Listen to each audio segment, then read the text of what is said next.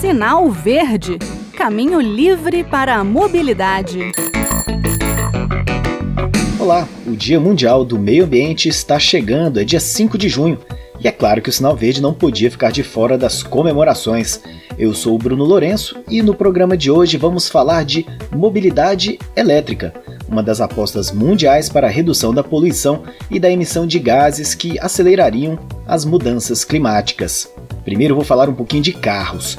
As vendas globais desses veículos alcançaram 1,1 milhão de unidades no primeiro trimestre de 2021, de acordo com a Agência Internacional de Energia.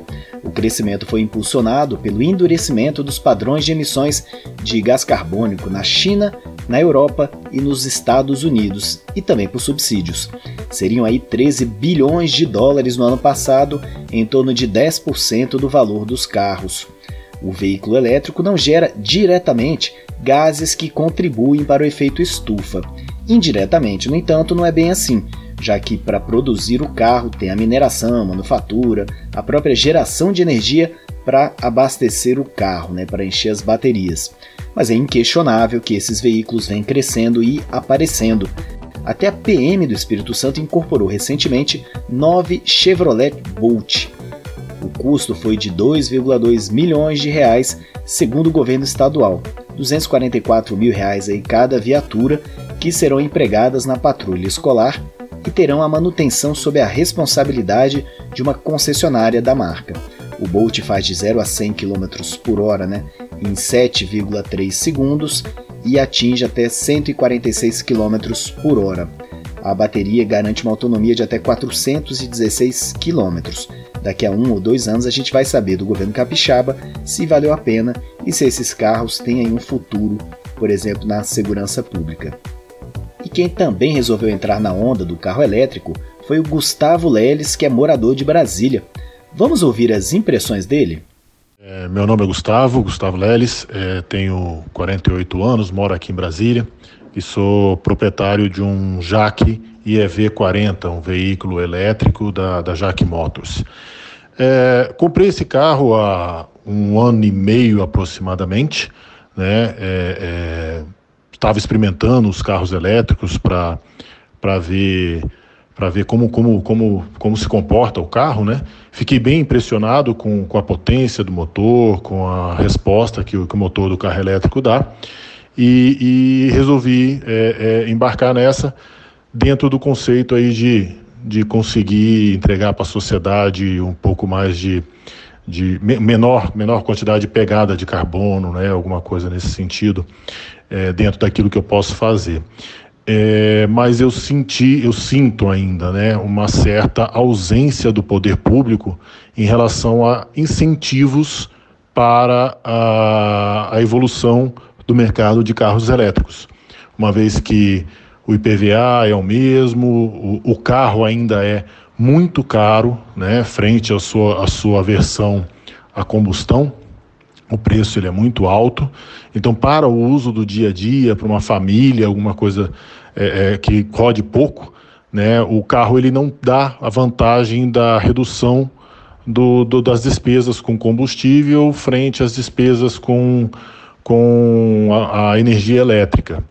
Né? Então, assim, uh, na minha visão, o governo deveria incentivar, por meio de redução de impostos para os proprietários, né, é, é, o uso intenso do carro elétrico para que a gente consiga poluir menos o, a, a, a, o, planeta, né? tenha uma pegada de carbono é, menor, né? machuque menos o nosso planeta. Pois é, mesmo sem apoio do poder público, o Gustavo acha que valeu, valeu demais o carro elétrico.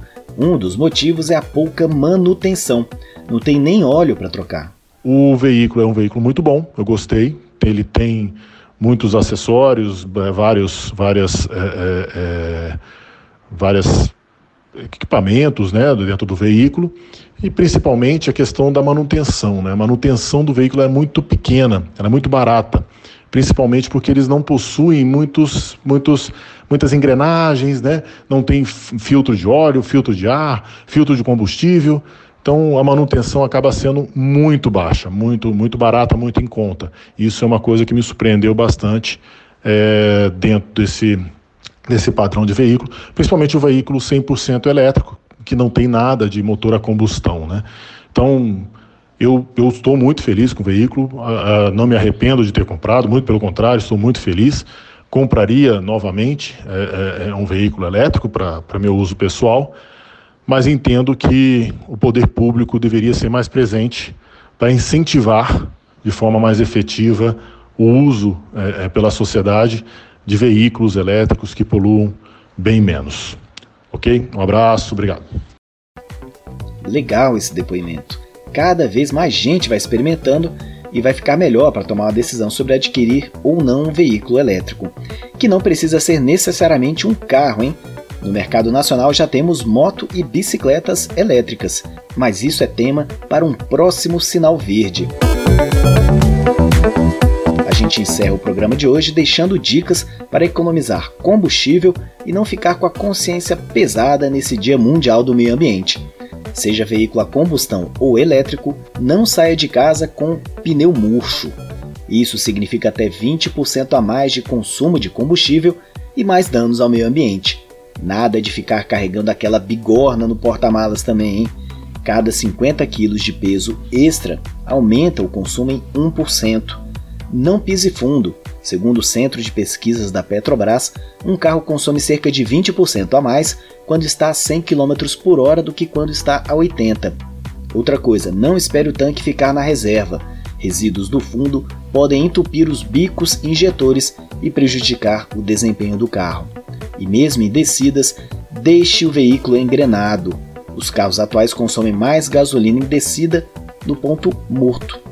Agora, se você vai ficar estacionado por dois minutos, seja em busca de uma vaga num shopping ou então num congestionamento daqueles, desligue o carro. Bem, o sinal verde fica por aqui. Não se esqueça que você pode sugerir pautas, fazer comentários no e-mail radio@senado.leg.br ou pelo WhatsApp da Rádio Senado, que é o 61 98611 9591. Um abraço a todos e até a próxima semana. Sinal Verde Caminho livre para a mobilidade.